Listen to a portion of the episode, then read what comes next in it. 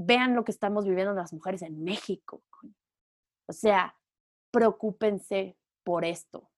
Y además, no sigan criticando el movimiento que se está surgiendo acá. O sea, nos están matando, ¿no? Ya no hay una niña más soñando, ya no hay miles de niñas más soñando. Entonces, como esto de poder decir, el movimiento ni una menos justamente combate esto, para mí eso fue como, o sea, terminé y terminamos un montón como llorando de decir, órale, wow, ¿no? Hola, yo soy Paulina Rosell y bienvenidos a este podcast, donde platicaremos semanalmente con gente increíble, personas que luchan día a día por sus sueños y no se rinden hasta alcanzarlos. Inspirémonos de su historia de vida, aprendamos cosas nuevas con cada episodio, motivémonos a hacer eso que tanto miedo nos da, pero sobre todo, juntos, atrevámonos a ser increíbles. El día de hoy conoceremos a Vita Aranda, representante regional de América Latina y el Caribe de Girl Up, Fundación de las Naciones Unidas, que busca eliminar la brecha de género, desarrollando habilidades de liderazgo para niñas y adolescentes en todo el mundo. Nos cuenta acerca de la fundación y tocamos unos temas súper interesantes acerca de la situación actual de la mujer en México. Espero que les guste este episodio. Millennials, la generación Z, que pensamos que todo va a caer del cielo y que todo va a ser rápido y no, o sea, es un trabajo constante. Qué bien, fíjate que yo lo hablo mucho con, con, las chicas de Girl Up, del hecho de de repente ellas mismas pueden voltear a ver, decir que mi trabajo es así como el trabajo de los sueños y algo increíble y perfecto y tal. Y siempre intento ser súper transparente con ellas, en plan como, eh, Sí, o sea, como ser súper transparente con ellas de todo lo que conlleva estar en un espacio, querer cambiar las cosas, con quién te vas a topar, de qué forma, qué cosas tienes que ceder, qué cosas no tienes que ceder. Eh, no sé, o sea, como que es todo un reto y un trabajito, ¿no? No solamente lo que se puede ver en redes sociales o como los outputs de los resultados de los proyectos, sino la gente que los integra, ¿no? Entonces, me encanta, me encanta, la verdad, eh, estoy súper contenta. A mí me encantan los formatos de audio, o sea, podcast, radio, todo me fascina. Así que siempre que me invitan me emociona un montón. No, y muchísimas gracias por aceptar la invitación. De hecho, yo te descubrí porque también estoy participando con un evento en Querétaro los accionadores. Eh, ah, excelente. sí. Entonces vi la lista de los speakers, te vi a ti y dije, ah, esta, esta mujer suena interesante. Entonces te empecé a investigar y dije, la tengo que entrevistar, definitivamente. Qué chido, qué bien. aquí. bueno, qué bien, qué bien. Pues tú me dices, tú me dices cómo, cómo empezamos, cuánto pues, tiempo más o menos es. Empezamos ya. Perfecto, pues a mí me encanta em, empezar con una pregunta que es sencilla pero profunda a la vez. ¿Quién eres? ¿Cómo te definirías en una oración? Em, cuéntanos un poquito acerca de tu esencia. Muy bien, pues muchas, muchas gracias. Eh, gracias a todos los que nos escuchan también. Mi nombre es Bárbara Aranda Mercado. Eh, todo el mundo me conoce como Vita. ¿Y quién es Bárbara y quién es Vita? Pues son dos, creo, de hecho.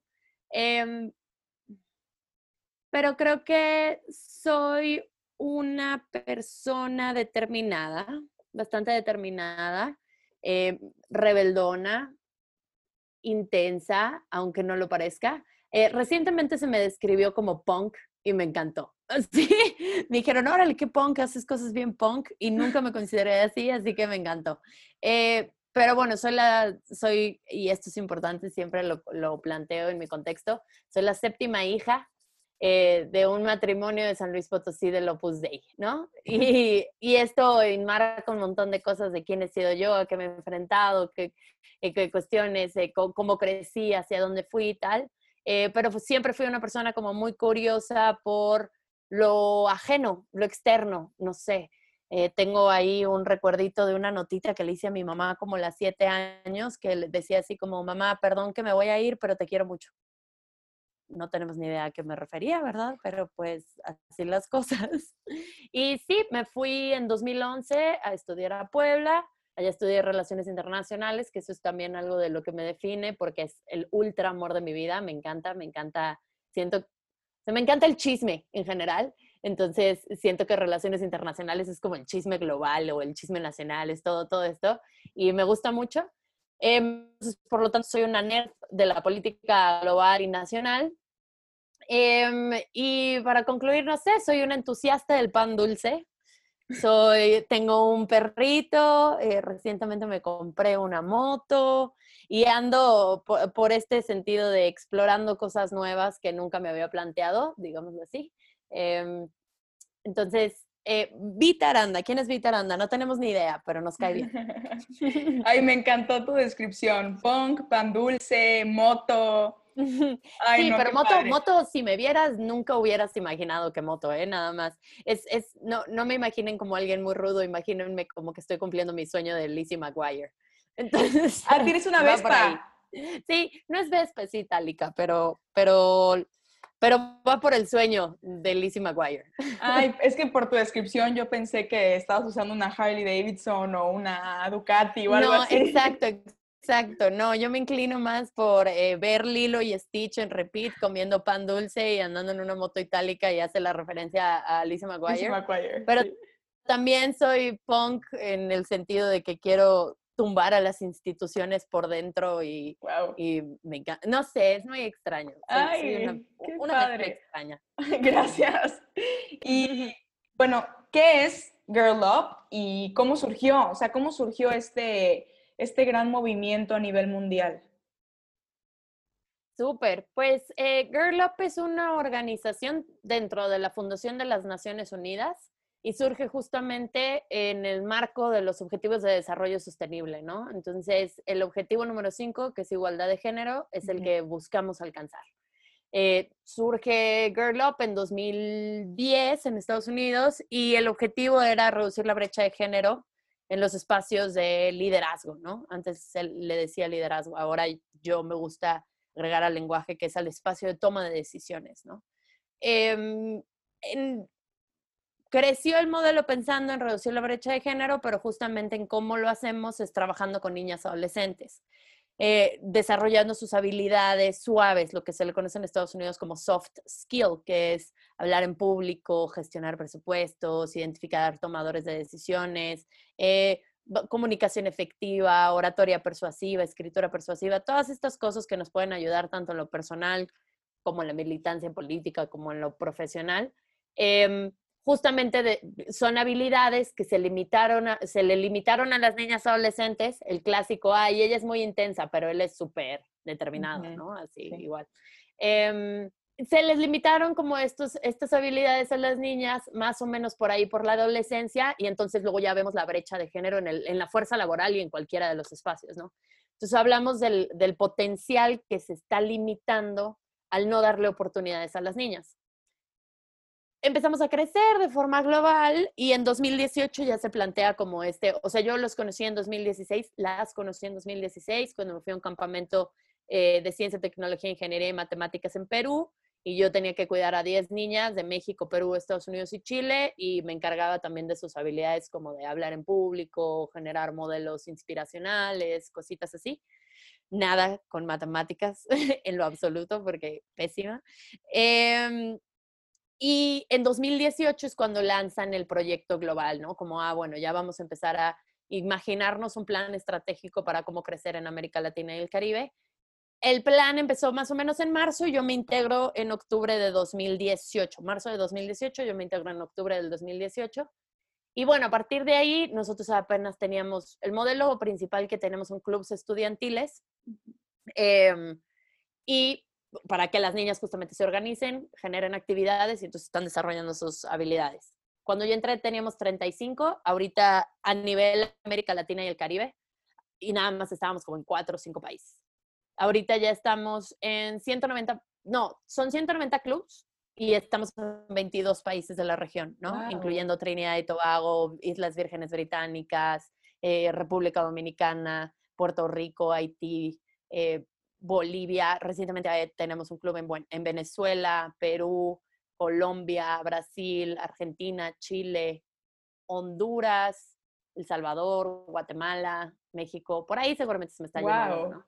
Pero sí, sí, entonces estábamos creciendo y ahora es una red de más de mil niñas latinoamericanas que por ahí sí, sí se acercan a los dos mil y cacho, ¿no?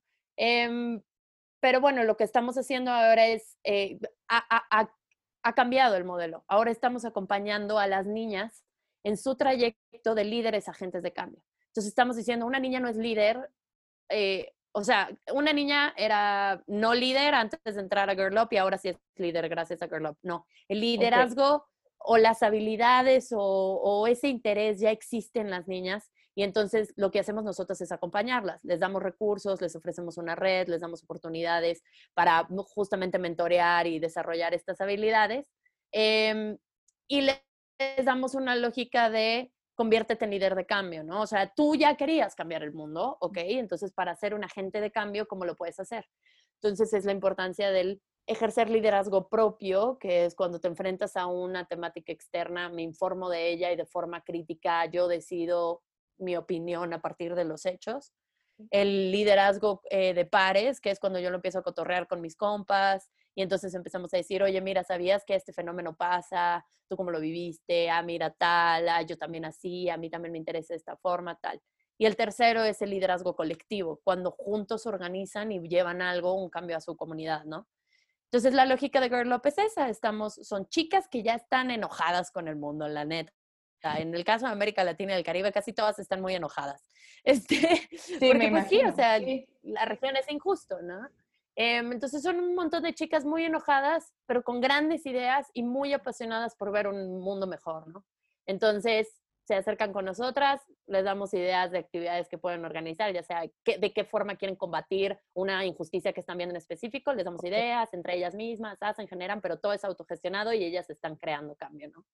Entonces así surge, surge en Estados Unidos, surge con una meta muy en específico y ahora en América Latina y el Caribe se ha transformado un poquito, es mucho más colectivo, es mucho más este, accionable, mucho más de repente hay tintes políticos, o sea, no tintes políticos, sino participación ciudadana, es a lo que me refiero. Em, y, está muy bonito, es, un proyecto muy, muy lindo. La verdad es que las chicas de acá de Girl Up en México, en, específico en México, eh, que, están súper recontra organizadas. Y en el caso de América Latina y el Caribe, justamente está surgiendo y entonces están agarrando como esta vinculación eh, entre ellas, ¿no? Está muy lindo. Eh, justo ahí te quería preguntar dos cositas. La primera es, entonces, ok, la, niña va, ¿de qué edad puedes ir? Y la niña va y te dice, oye, tengo este problema, ¿cómo puedo solucionarlo? O tengo esta idea. o sea, ¿qué programas existen como para, pues, transformar a, esta, a esta niña? ¿Y cómo fue esta adaptación de, ok, Estados Unidos a Latinoamérica? Porque como tú dices, la situación es verdaderamente Sí, abismalmente diferente, ¿no? Sí, eh, sí esa es la, esa segunda pregunta eh, ha sido un reto, pero creo que se ha logrado bien y ahorita te cuento, ¿no? Pero bueno, realmente como la edad del rango con el que trabajamos es de los 13 a los 19. Esa era el, el, la idea, ¿no? Como que ah, de 13 a 19 esta es la adolescencia como tal. Eh, sin embargo, pues casi nunca le, decimos que no a una niña o una joven, como que la edad que tengas, quieres integrarte, veamos qué es lo que podemos hacer. Entonces, en el caso de América Latina, las niñas más chiquitas tienen ocho años, eh, están en San Luis Potosí y en eh, Bogotá, en Colombia, ¿no? esos son nuestros clubes más chiquitos. Y las más grandes tienen 24, 25 que están terminando la universidad, ¿no? Entonces, nuestro grupo más grande de, chicas activas deberían de estar entre los 15 y los 22, más o menos. Em, pero, pero te digo, tenemos, tenemos chicas un poquito más chiquitas. El tipo de programas que tenemos son varios. El primero es el Club y Campus, ¿no? O bueno, programas de Club y Campus, que es este club estudiantil, que no necesariamente tiene que ser en tu eh, escuela, sino como ah, tú como estudiante te organizas con tus compas, y entonces, por ejemplo, tú, eh, este, no sé, yo con Silvia, Lucía, Gaby y Fernanda, me organicé, me conecto por Skype y les digo, oigan, ¿qué onda con este tema en específico que, por ejemplo, a nosotros nos molesta el acoso callejero, ¿no? Aquí en la Ciudad de México. Oigan, ¿qué onda con el acoso callejero aquí en, nuestras dos colonias, ¿no? La Escandón y la Narvarte. ¿Creen que podamos hacer algo al respecto? ¿Qué hacemos? Pues, pues podríamos empezar con sesiones informativas en los parques, ¿no? Órale, bueno, sí, ok, está bien. O bueno, primero nosotras hay que informarnos de, del acoso callejero. Ah, pues encontré este documental que se llama Chega de Fiu Fiu, que habla sobre el fenómeno en Brasil. Ah, ok, hay que juntarnos, hay que ver, hay que dialogarlo entre nosotros, cómo nos afecta de esta forma, tal, hacer. Luego de ahí es, ah, ok, hay que organizarnos. Podemos desde hacer un Instagram y generar posteos sobre el fenómeno, generar campañas y entonces hacer reflexión individual en cada uno de los usuarios que lo vaya leyendo o armamos un meeting aquí en el parquecito, vemos a quién le tenemos que pedir, ah, se tiene que acercar a la delegación, entonces voy, veo, veo cómo organizo, gestiono y todo, ¿no? Entonces imagínate todas las habilidades que están aprendiendo ahí eh, la juventud, ¿no? O sea, justamente están organizando, si hay algún presupuesto lo tienen que manejar, si tienen que ir, generar peticiones, cartas, acercarse a los tomadores de decisiones, llevar el meeting, eh, llevar las minutas, hacer toda esta organización que obviamente luego la pueden aplicar en cualquier otro nivel de su vida, ¿no? Eh, esos son como los club y campus, que son estas acciones que entonces se, se oponen a un objetivo. Nosotros no les decimos qué hacer, o sea, cada club tiene su agenda a partir de las cosas. Entonces, por ejemplo, a ti, a mí, no sé, nos, nos, gente inspiradora es lo que nos gustaría, ¿no? Entonces nos juntamos y entonces decimos, pues hay que hablar de mujeres inspiradoras en la región, ¿no? Entonces tú y yo, o sea, creamos ese proyecto, pero ¿qué tal si hay una chica que le interesan los deportes y entonces creó su club y entonces está hablando desde los deportes? O hay otra que está hablando desde desde, no sé, la ciencia y la tecnología. Entonces, ese es nuestro programa de Club y Campus. Eh, que esta es la forma en cómo, en cómo se organizan y son los 190 clubs que tenemos en la región, etc. Eh, y luego además, eh, o sea, te digo, cada club tiene su agenda, pero obviamente en nuestra plataforma tenemos recursos sobre educación, salud, deportes, ciencia, tecnología, ingeniería y matemáticas, liderazgo, sobre cómo la brecha de género, los temas de género afectan en diferentes esquemas. Entonces, ella, e, ellas pueden informarse desde eso y generar actividades para como combatir esas problemáticas, ¿no? Claro. Y luego, además, dentro de esas temáticas tenemos otros proyectos, como por ejemplo STEM for Social Good o Ciencia, Tecnología, Ingeniería y Matemáticas para el Bien Social, que es, eh, las chicas, tenemos un libro de 10 actividades que ellas pueden ir realizando para mm, como desarrollar estas habilidades y luego además ellas pueden crear un evento de dos días que tiene un laboratorio social, tal. Luego además tenemos un campamento que se llama el campamento YSI, Women in Science, Mujeres en la Ciencia, que son eventos que tenemos más o menos dos veces al año alrededor del mundo eh, para niñas más o menos de edad de preparatoria que quieran integrar las áreas de ciencia, tecnología, ingeniería y matemáticas. Son un campamento como de dos, tres semanas, depende del área del mundo. Em, y este fue, por ejemplo, el que yo estuve en Perú, ¿no? Que fui, así fue como las conocí. Es increíble, experiencias increíbles. Wow. Y luego además, pues obviamente formas parte de los clubes, estás creando y tal, pero por, ya sea por nuestras eh, socios o socias y, o oportunidades de eventos, siempre intentamos acercarlas, no sé, por ejemplo, recientemente ahora el evento de Desnormaliza, ¿no? Ah, pusimos a chicas eh, de Girl Up en la moderación de, toda, de casi todos los paneles, ah, que puedan participar, ah, bueno, no sé, con nuestro partner en específico que hizo tal cosa, ah, bueno, que, que, que, que puedan participar de una u otra forma, ¿no? Recientemente lanzamos el tema de las becas, que eso es, eh, si tú eres parte de la comunidad Girl Up, podemos pagarte hasta 2.500 dólares de tu universidad. Si sí tú puedes, no es necesariamente o exclusivamente en las áreas de deportes y de, de narrativa, pero por ejemplo, si tú estás estudiando psicología, pero eventualmente te gustaría integrarte hacia psicología del deporte, por ejemplo, eh, ahí podrías, podrías aplicar a la beca y entonces hay un proceso y ya, ¿no? Entonces hay, hay diferentes oportunidades para las chicas una vez que integran Girl Up. Y justamente lo que decías, que era tu segunda pregunta, que cuáles son los retos, pues han sido bastantes. Pero también creo que es, em, ¿cómo se le dice a esta? Blessing in disguise es en inglés, como esta bendición escondida. Okay. Porque sí fue, en, sí tiene muchos retos, pero entonces nos permitió entender y mientras íbamos creciendo orgánicamente y íbamos viendo como de qué forma integrábamos ciertas temáticas, eh, justamente como que agarró un poquito de autonomía en los temas, ¿no? Obviamente, em, nosotros hablamos sobre violencia de género a nivel transversal, pero el fenómeno de América Latina y el Caribe sobre violencia de género y cómo el movimiento Ni Una Menos y lo que estás estableciendo, la terminología del feminicidio, la jurisprudencia, todo esto es, es muy específico de acá, ¿no? Entonces, no tenemos recursos para ello, pero las chicas están generando un montón de contenido sobre ello, ¿no?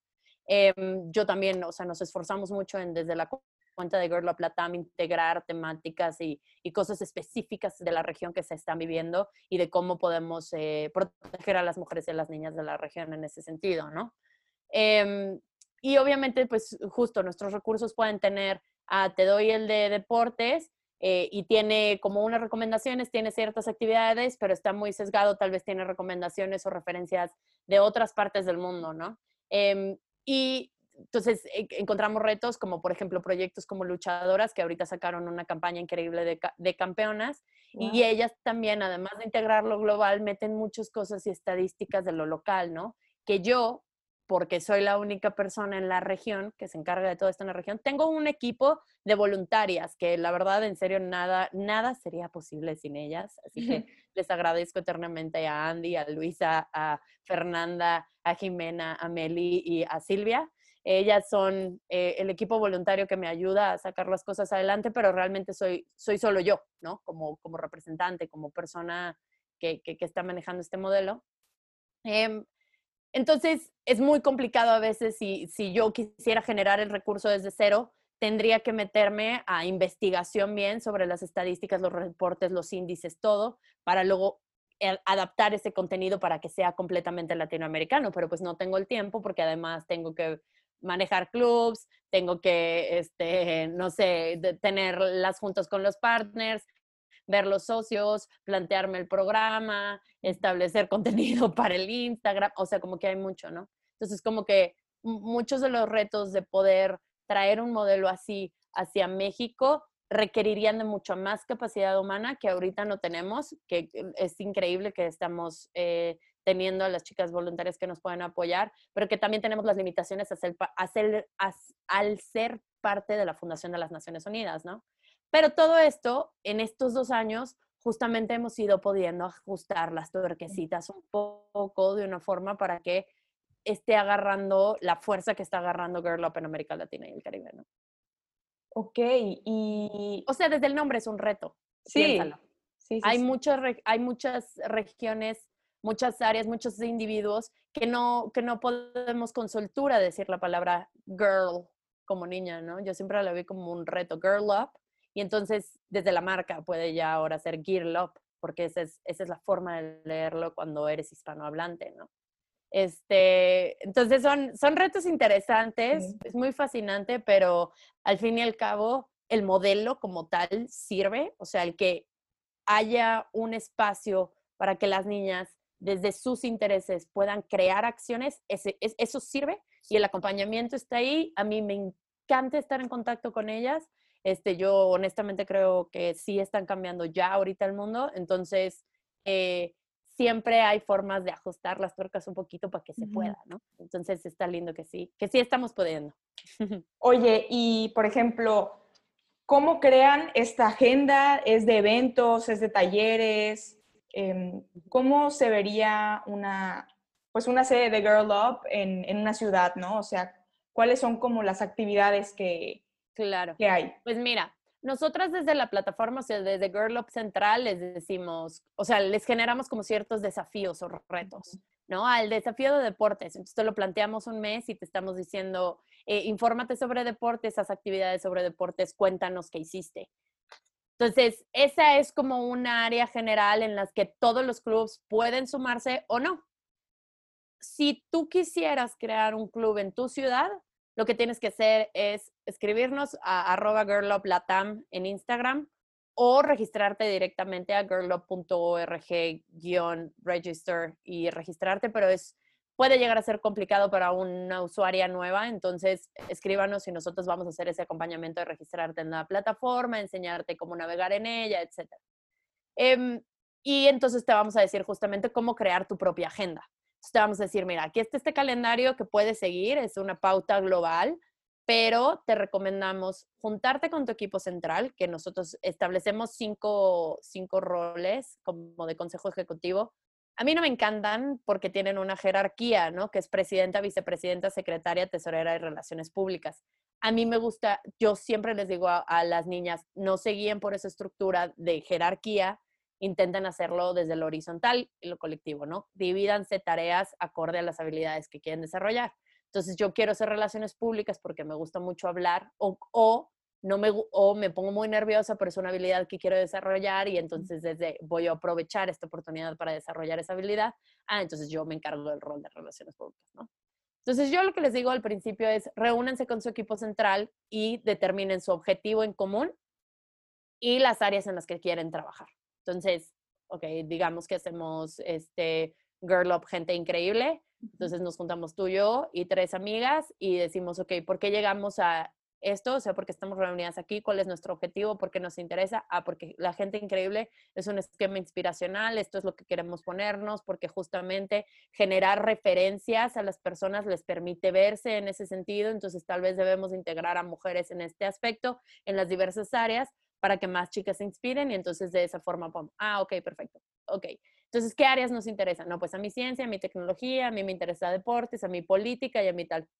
Excelente, ya tienes un semestre de actividades, porque entonces vas a hacer contenido en esas seis áreas. ¿De qué forma? Pues una entrevista a una mujer dentro de esa área, un post eh, sobre eh, estadísticas de cómo afecta, una sesión en Netflix Party, ahorita que estamos a distancia, eh, para abordar una problemática en específico. Entonces ya te creaste tu, tu calendario tú sola, ¿no?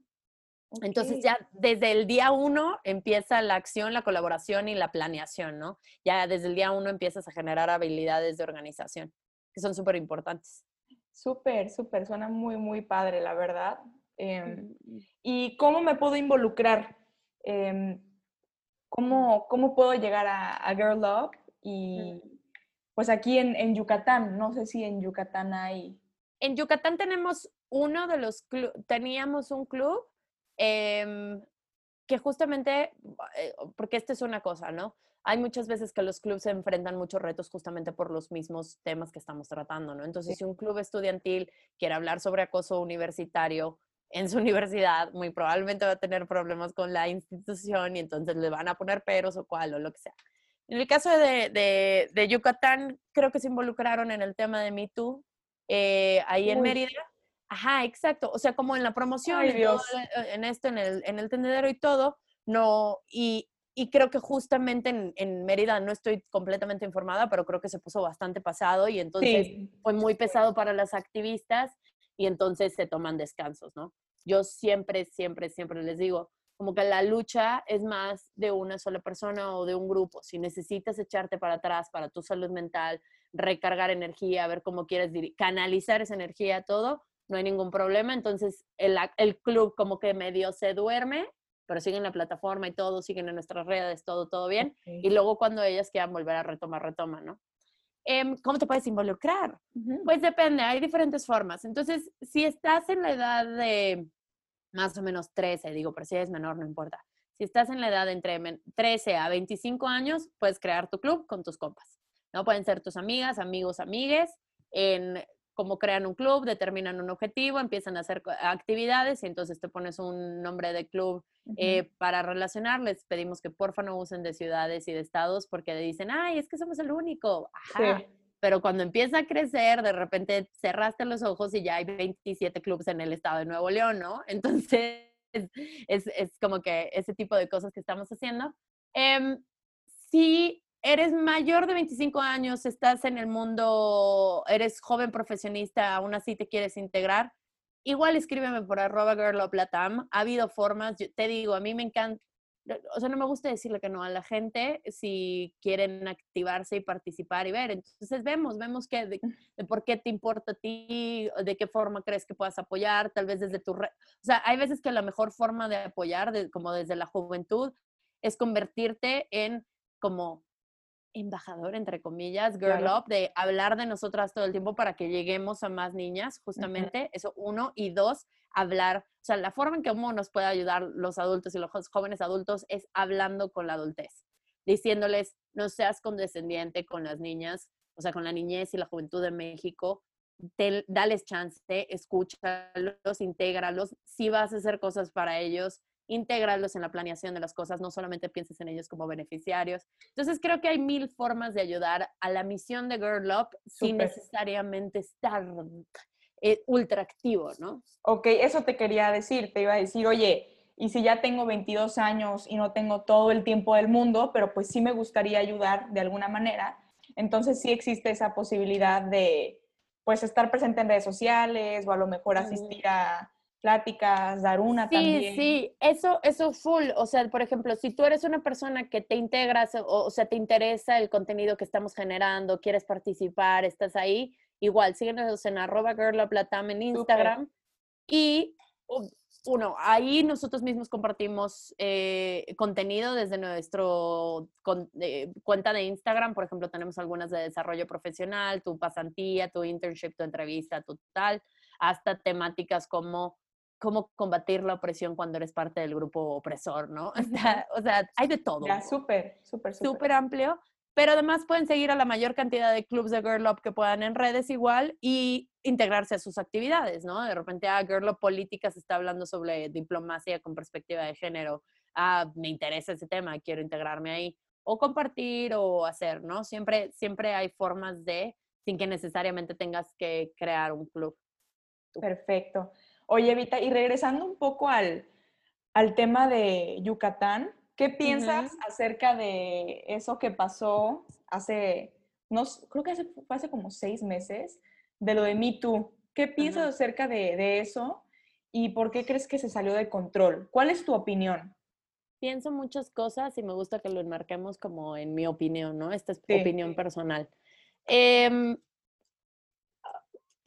a ver, no creo que justamente hablando de las cosas que eh, tropicalizamos, que traemos del exterior y tropicalizamos para intentar aplicarlas hacia acá, muchas veces es, un, es una gran aproximación, pero tenemos que considerar que las realidades mexicanas o latinoamericanas pueden mutar, ¿no? Entonces, la denuncia, el fenómeno de la denuncia es diferente en México que en otros esquemas, ¿no? Aquí el tema del anonimato, la denuncia, una vez que haces la denuncia, queda impune, ¿no? En el 99% de los casos, quien denuncia queda impune y no consigue justicia, ¿no? Entonces, ah, a mí sí me parecía lógica un sistema en donde eh, la sociedad civil eh, de forma organizada empieza a visibilizar lo que no hay en el sistema, en el sistema jurídico, ¿no?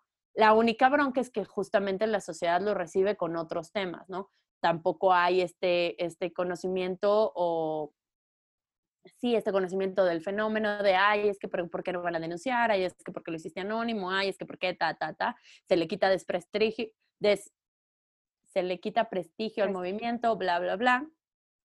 Entonces creo que es un fenómeno que vino a traer una discusión que obviamente se cayó porque hay muchos fenómenos de las particularidades mexicanas que no iban a permitir que esa forma en específico se pudiera desarrollar, pero fue un excelente esfuerzo, un excelente esfuerzo de parte de las mujeres que se organizaron y hicieron la chamba pesadísima emocional de estar recibiendo miles y miles y miles de denuncias y luego tener todo el, el, combate de parte de la sociedad sobre lo que están haciendo y luego tener los intentos de hackeos y todo esto, ¿no?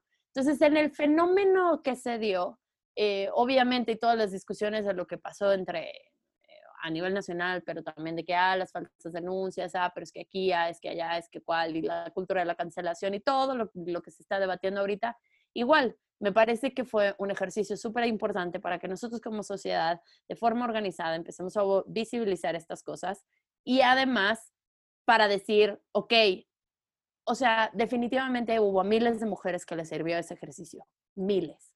Y luego además está el planteamiento de, ok, sigue faltando. Entonces, ¿qué lecciones aprendidas hubo de ese episodio? Y entonces ahora, ¿qué vamos a lanzar? ¿De qué forma lo vamos a organizar? ¿no? Entonces, mi opinión es, era inevitable que algo iba a pasar que no permitiera que agarrara el boom o que viéramos temas de éxito. aún así fue tremendamente exitoso, aún así fue una pieza importante en el debate sobre qué está pasando en términos de acoso y violencia de género y definitivamente no debería de ser el único esfuerzo, deberíamos de continuar con él. ¿Sabes qué? Algo que vi que pasó muchísimo fue que desafortunadamente, pues las mismas mujeres que veían estas denuncias no se ponían del lado de la mujer. Claro. ¿Me entiendes? o sea, sí, ese es un fenómeno que lo vamos a ver en México. sí. O sea, la misma mujer decía, ay no, seguro está mintiendo o solo lo hace para llamar la atención, no creo que sea real. Em, no sé, o sea, es, un tema súper delicado y a lo mejor también habían testimonios falsos, no se sabe. Pero desafortunadamente la misma mujer mexicana también decía, no, o sea, no le creo, ese, lo hace para llamar la atención, está loca. Y esa es una consecuencia más del fenómeno patriarcal que nos atraviesa en México, ¿no? Entonces, obviamente, lo patriarca no solo lo tienen los hombres, ¿no? Lo patriarcal, perdón, no lo patriarcal. Lo patriarcal no solo lo tienen los hombres, lo machista no solo lo cargamos los, los, los hombres. Y entonces, justamente este fenómeno de las mujeres que no le creen a las mujeres es una consecuencia de algo que se nos ha enseñado por años, ¿no? O sea, está en nuestro lenguaje, está en nuestras cosas coloquiales de mujer junta ni difunta, que nos peleamos como gatos, que bla, bla, bla. O sea, toda esta discusión y fenómeno y luego también, o sea, las retóricas que tenemos, no sé, por ejemplo, cuando hay una infidelidad, ah, bueno, la puta es ella, no el cabrón fue él, perdón por las palabras, pero así es como la sociedad las dicta, ¿no? O sea, lo señala, ¿no? Em, seguramente le coqueteó de esta forma, seguramente tal, es que ella que hizo ta, ta, ta. Está bien, una vez más, porque justamente nos visibilizó ese fenómeno y entonces ese es el fenómeno que tenemos que señalar y combatir.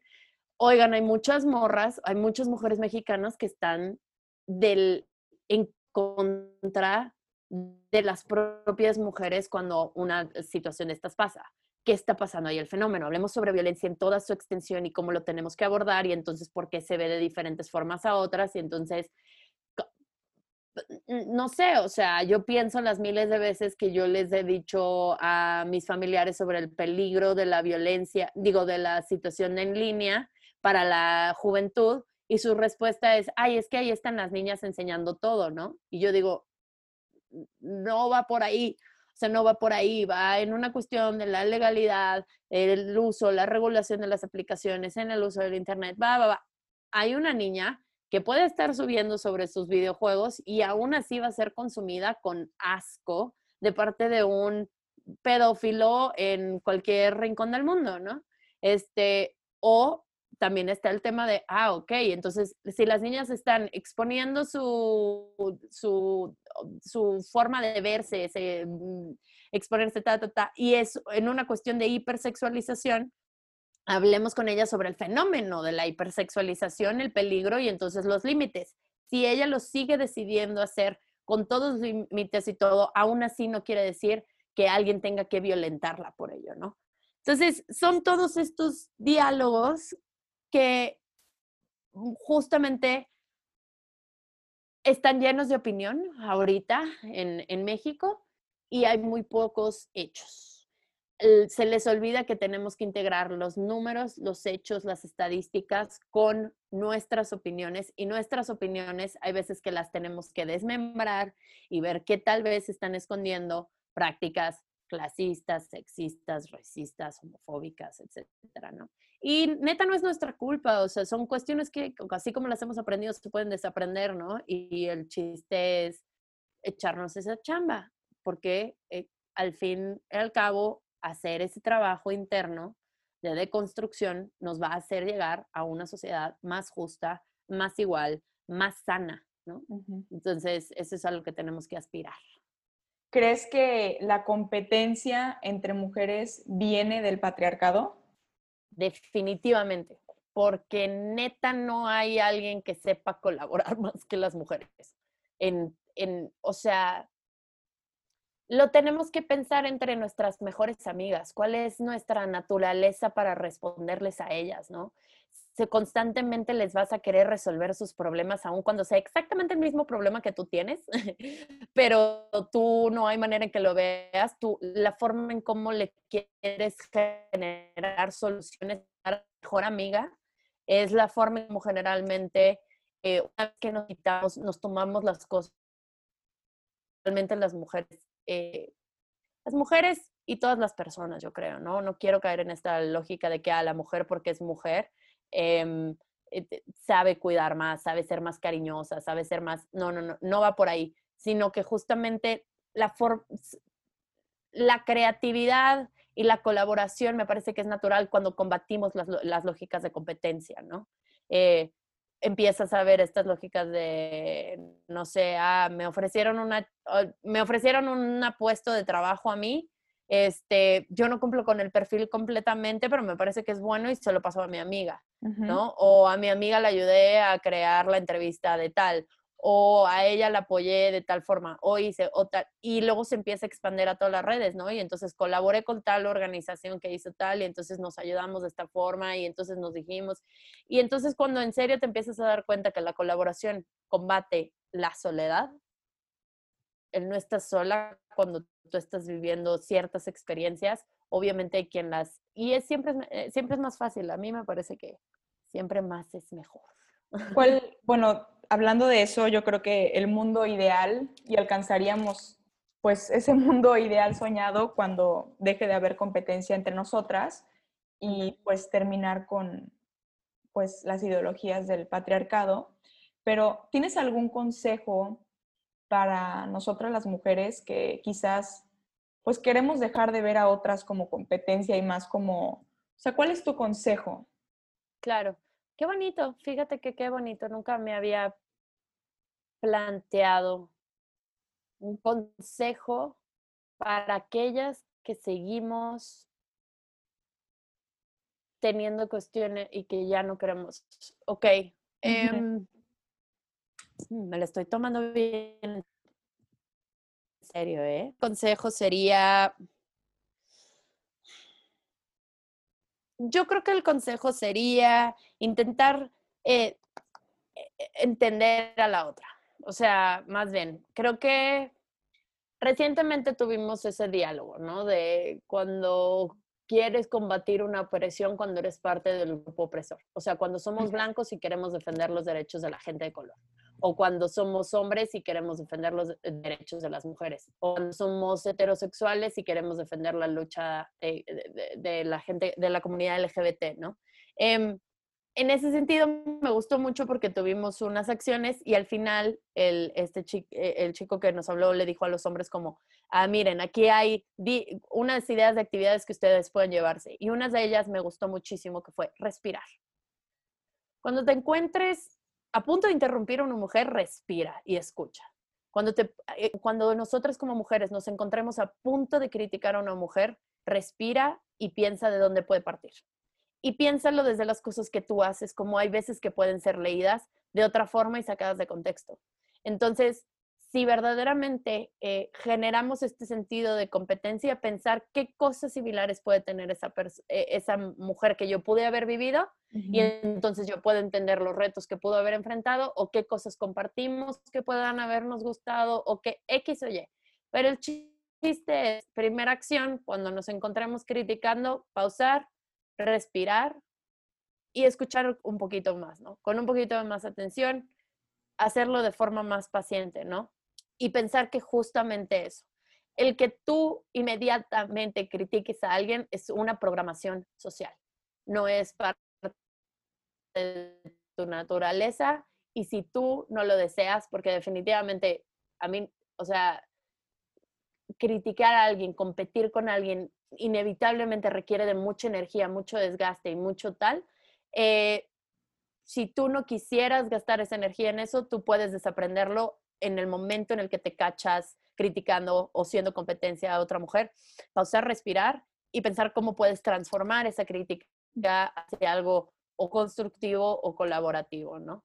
Creo que sería eso. No sé, no sé, espero que se haya entendido. Para mí me ha hecho sentido llevarlo así. ese ha sido mi proceso personal en cada vez que me enfrento a una idea que es muy externa a la mía, de repente pausar y hacer y tal. Unas veces me cuesta más que otras, obviamente. Es una cosa de práctica y es algo que creo que podemos hacer todos. Excelente, excelente consejo. Creo que es como partir desde la empatía, ¿no? Y bueno, e ir poco a poco rompiendo esos, esos paradigmas, ¿no? Que, que nos que traemos cargando desde niñitas, desafortunadamente. Y Vita, otra pregunta. Eh, ok, entonces dirías que México tiene, ok, dirías que México tiene el problema más fuerte como que tenga que ver con el patriarcado, o sea, ¿qué país de Latinoamérica crees que es el más em, mm, afectado? El que, ajá, el que, ok, el que ejerce prácticas más violentas eh, o patriarcales en contra de sus mujeres, pues ah, lamento decirles que 14 de los 25 países eh, con mayor número de feminicidios por cada 100.000 habitantes está en la región. ¿No? Puerto Rico tiene altísimos, Honduras, El Salvador, México, Argentina, Chile. O sea, yo creo que absolutamente todos nuestros estados son altamente violentos contra sus niñas y sus mujeres y sus identidades no binarias. Em, sin embargo, y luego también está el fenómeno del... Yo creo que más bien los países de América Latina y el Caribe tienen muchos retos que enfrentar. Uno de ellos es la seguridad y un eje central dentro de la seguridad es la violencia que se ejerce hacia las mujeres y las niñas. Entonces, no lo pongo como subtema.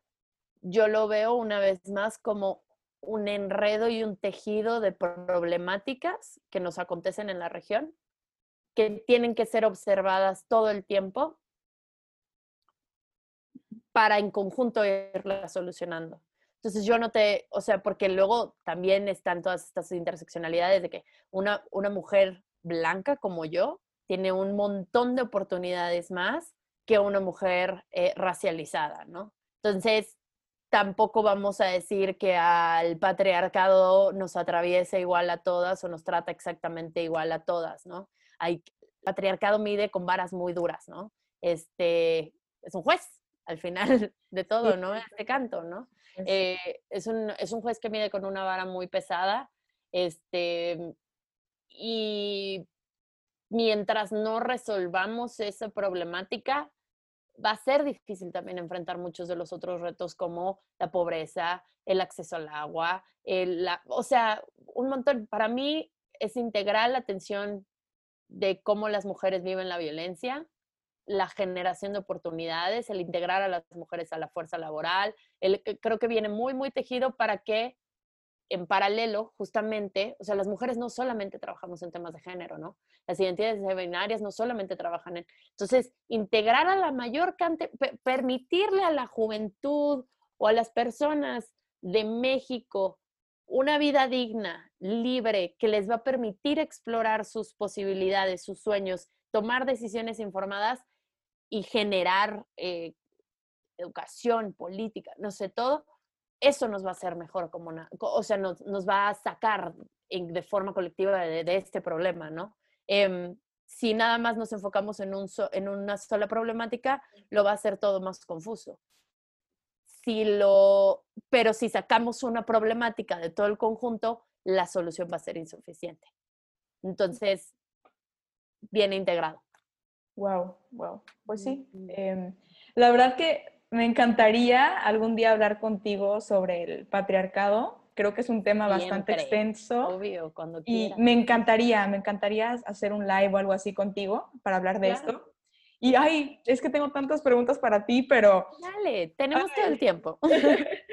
Em, bueno, luego podremos tocar lo del patriarcado y transmitirlo, pero, ok, regresando a, las preguntas, ¿Cuál ha sido el reto más grande por el que has tenido que pasar en Girl, en Girl Up? ¿Has tenido algún caso en específico de, ay, esta niña o esto pasó?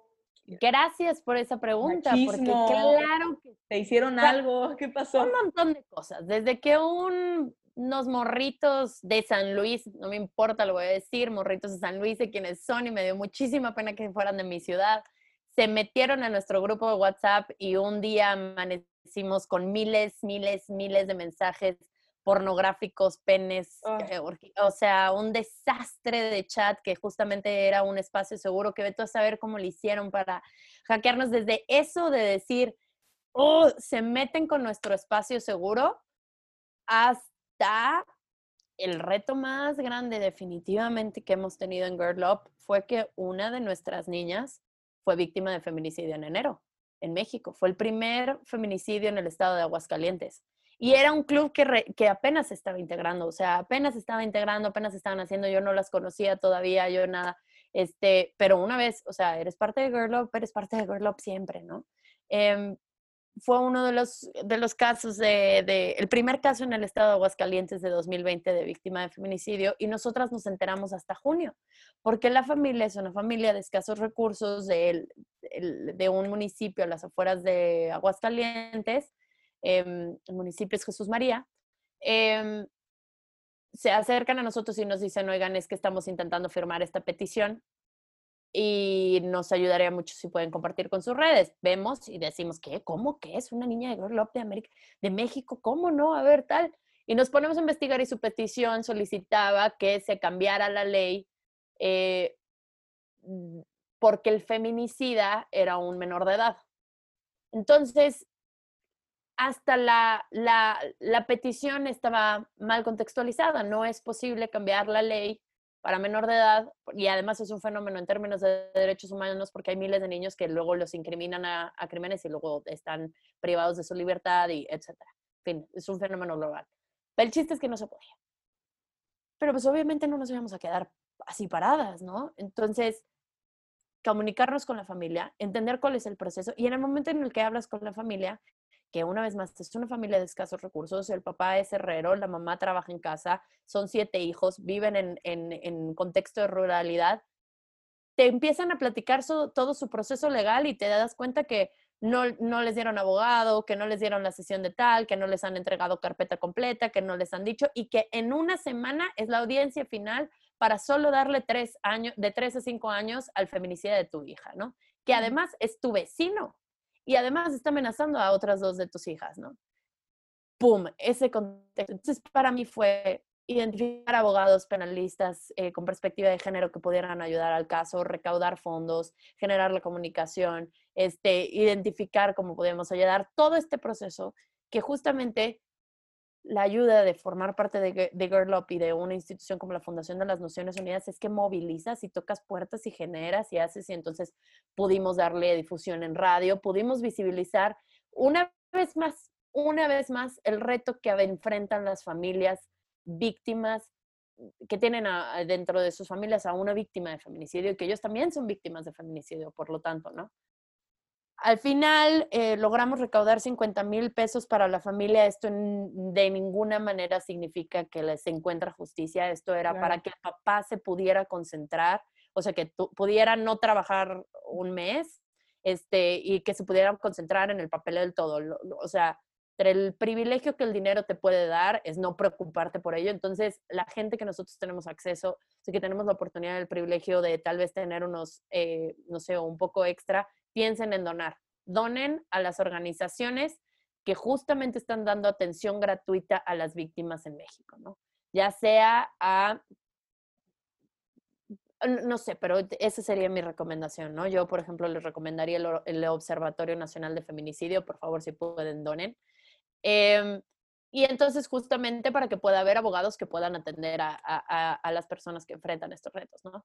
Pero bueno, logramos recaudar los 50 mil pesos, además logramos conseguirles un abogado penalista, generamos la difusión en medios y en espacios, generamos un homenaje a Maggie también, eh, hablamos y visibilizamos desde diferentes espacios a nivel internacional. Y luego además, eh, bueno, las chicas, las hermanas forman parte de nuestra red, hemos hablado de becas sobre ciencia y tecnología, eh, sobre educación, para, o sea, no- nada, nada, nada de lo que hagamos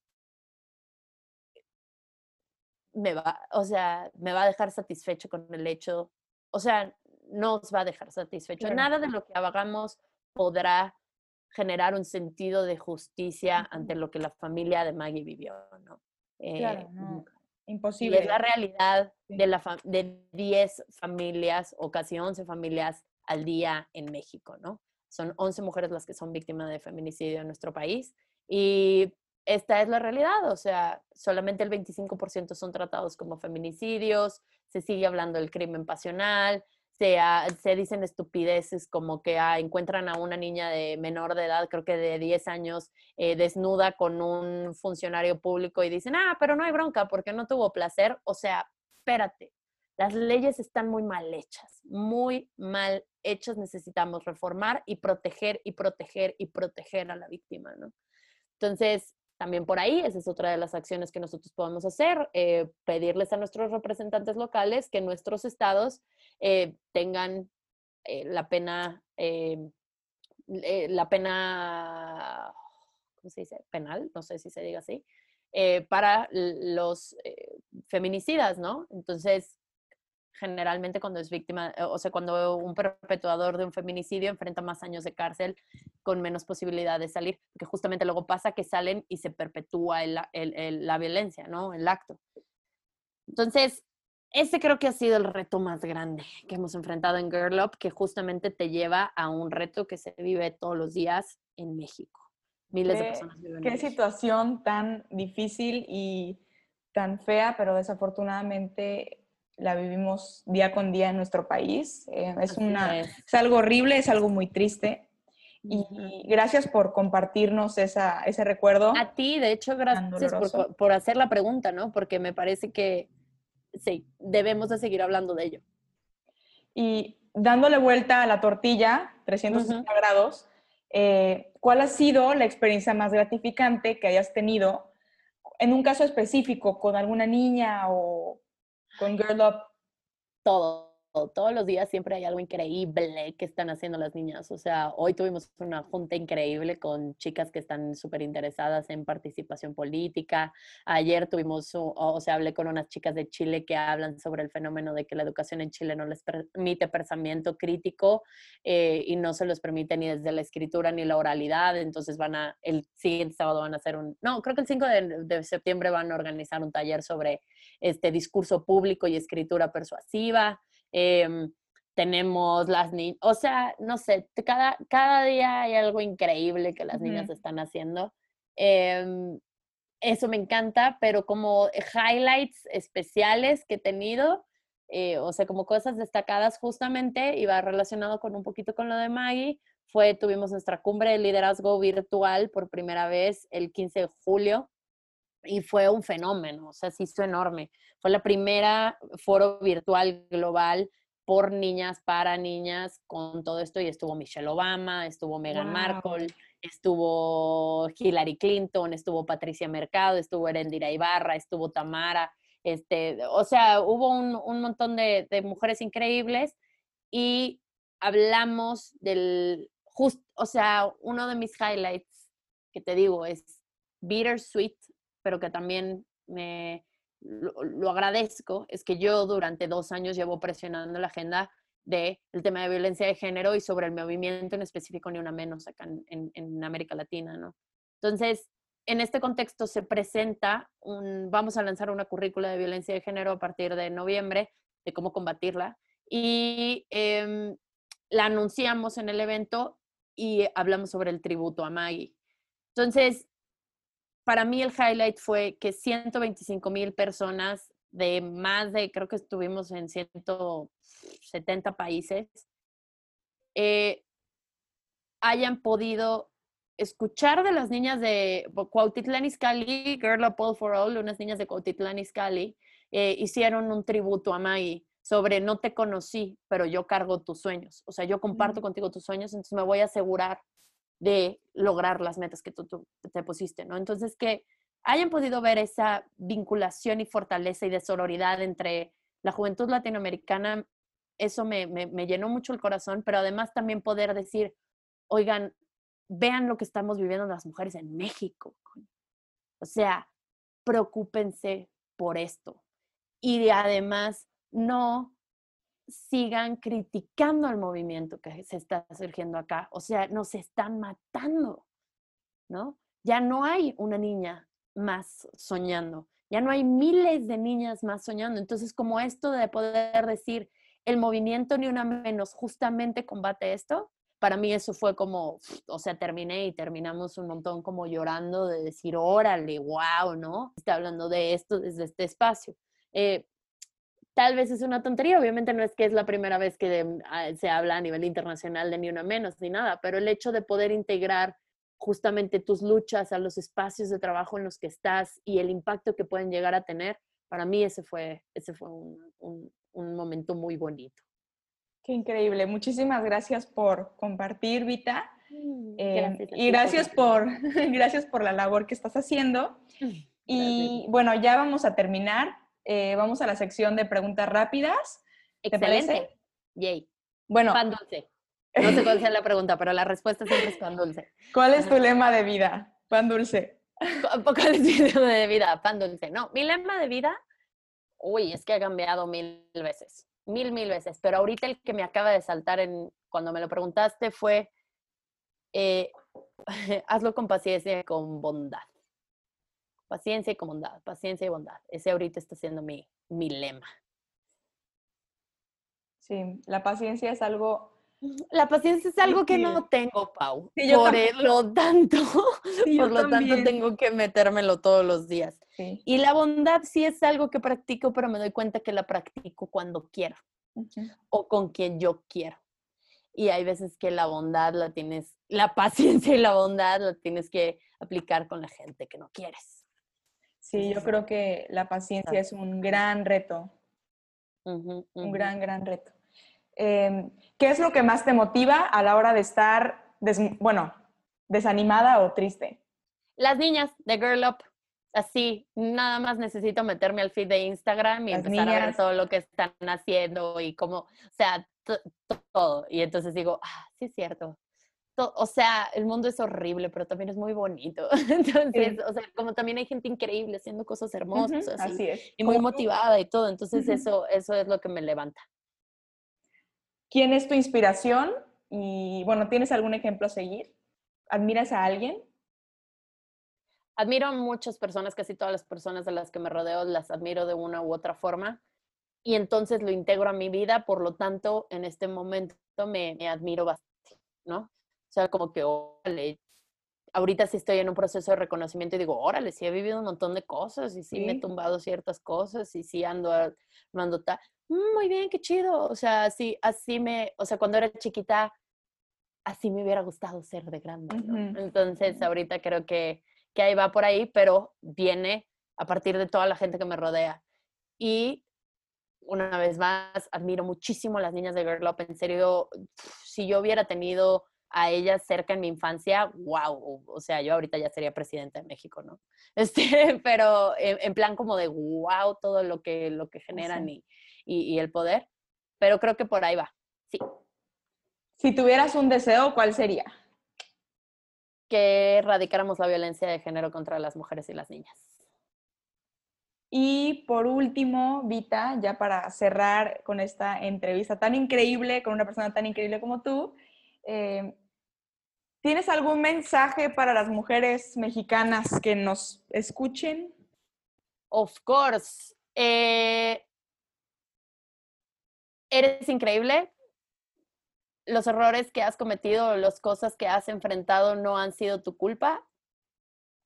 Eh, tienes toda la capacidad de ocupar el espacio que tú te propongas. No temas ir en búsqueda de él. Hay veces que es complicado sola, así que acércate a tus redes. Una de ellas puede ser Girl Up. Pues Eso sería. Pues muchísimas gracias, Vita, por aceptar esa entrevista. Me encantó. Me encantó. A mí también me encantó, me la pasé súper bien. Muchas gracias. Muchísimas gracias por quedarte hasta el final del episodio. Espero que te haya encantado conocer la historia de esta gran persona. Encuéntranos en redes sociales como Gente Increíble Podcast y ayúdanos a compartir este episodio con tus seres queridos. Nos vemos la próxima semana. Y recuerden, atrevámonos a ser increíbles.